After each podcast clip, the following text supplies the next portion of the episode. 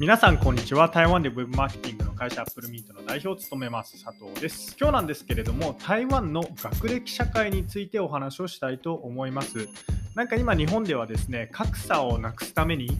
学歴社会ではなくあの経験社会をしたらどうだみたいな提案をした方がちょっとツイッター上で叩かれていたりとかしているみたいなんですけれどもあのまあ、今回のポッドキャストでは台湾がいかに学歴社会かっていうことについてちょっとお話をしたいと思います。で結論から言うとですねもしも台湾に移住したいのであればやっぱり学歴はかなり重要です。っていうのが今回の結論になります。でちなみにですね、あの僕はそのテレビに出演されて経験社会はどうだみたいなご提案した人をあの批判する意図は全くありませんし、そもそもあのその方がですねテレビに出て発言しようと思ったこと自体すごい勇気があることなので、僕は個人的にその人があのそういう発言をしたことでなんか叩かれる筋合いはないなっていうふうに思っています、えー、話を戻します。台湾がゴリゴリの学歴社会ということをあの冒頭でお話ししたんですけれども今日のあのこのポッドキャストではですね僕が普段台湾に住んでいてあ台湾って学歴社会だよなって思う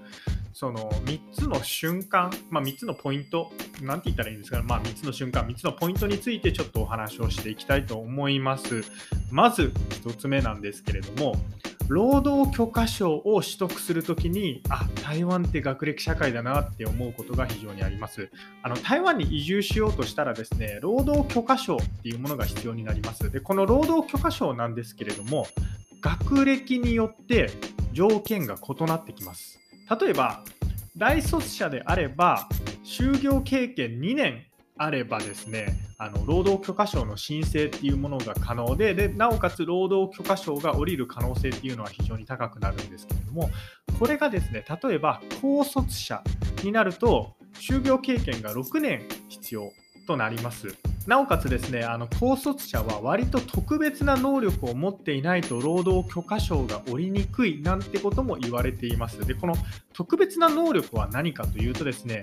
例えば、えー、IT 系の能力であったりとか、台湾が今後力を入れていきたい産業での能力になったりとかします。したがってですね、例えばあの高卒者の方でサービス業に6年、従事していましたみたいな方がこう台湾に移住しようと思って労働許可証を申請しようとするとですね降りるのが難しかったりって言われてたりします。まあ、なので仮にサービス業に従事している方がですね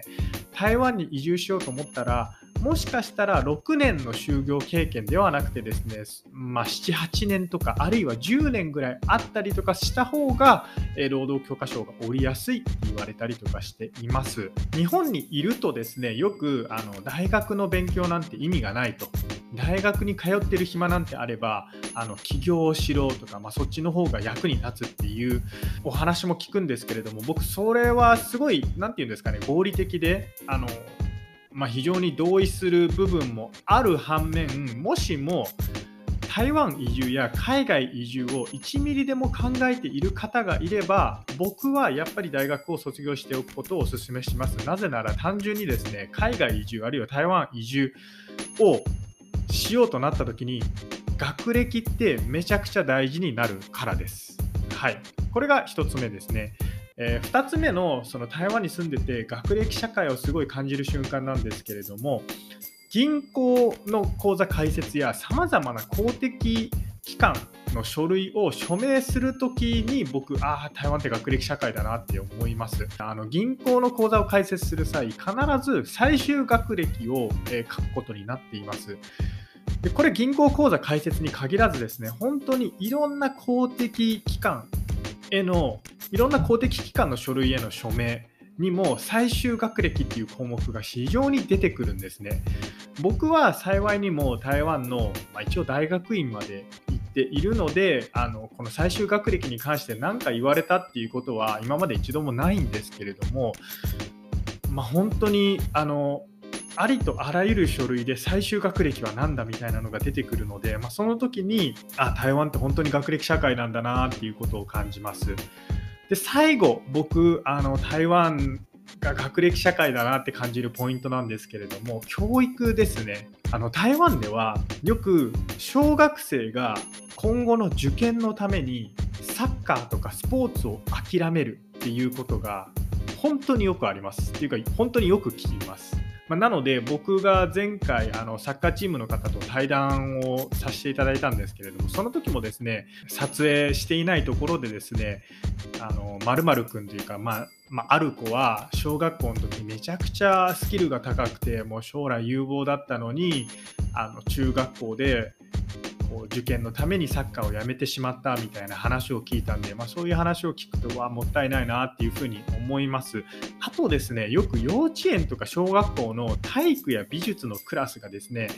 英語や国語の授業に変更されるって話はよく聞きます。これは何でかっていうとですね、やっぱり親御さんたちも、いや、体育なんてお金にならないと。美術もやってたってお金にならないそれだったら英語とか国語とかそっちに時間を割けみたいな意見があるらしくてですね、まあ、そういった意見を反映してなのか分かんないですけれどもよく体育や美術の授業が、まあ、他の授業と、えー、置き換わるっていうんですかリプレイスされるみたいな話を聞きます。はい、で最後、ちょっと余談になるんですけれどもあの台湾ではですね経済的に恵まれない子がですねスポーツの力で高校や大学の切符を手に入れるみたいなことって割とあります。あの一般に台湾は原住民族の方々が経済的にあの苦しい思いをしているあるいは苦しい家庭が多くてですね彼らがその高校進学するために必要な費用をあの払えないっていう場合が結構あるんですね。で、そんな子たちは何をするかっていうとですね、中学校時代に、ま、サッカーであったりとか野球とか、いろんなスポーツを頑張って高校に特待生として入学して、まあ、高校の切符を手に入れるなんて話は聞きます。ちょっと残念なことにですね、そこからまた大学に行けるっていうのはですね、本当に一握りらしくてですね、あの高校まではスポーツを頑張っていたものの、まあ、大学に行けなかったから、あの結局高卒者になって、まあ、台湾って学歴社会っていうお話をしたので、そのいわゆるホワイトカラーみたいな職に就けなくて、あの給与があまり高くなくて、結局その経済的にあの苦しい何て言うんですかそういう循環に陥るみたいなことが、まあ、問題視されていたりとかします。はい以上、アップルミント代表佐藤からですね台湾の学歴社会についてでした。それではまた。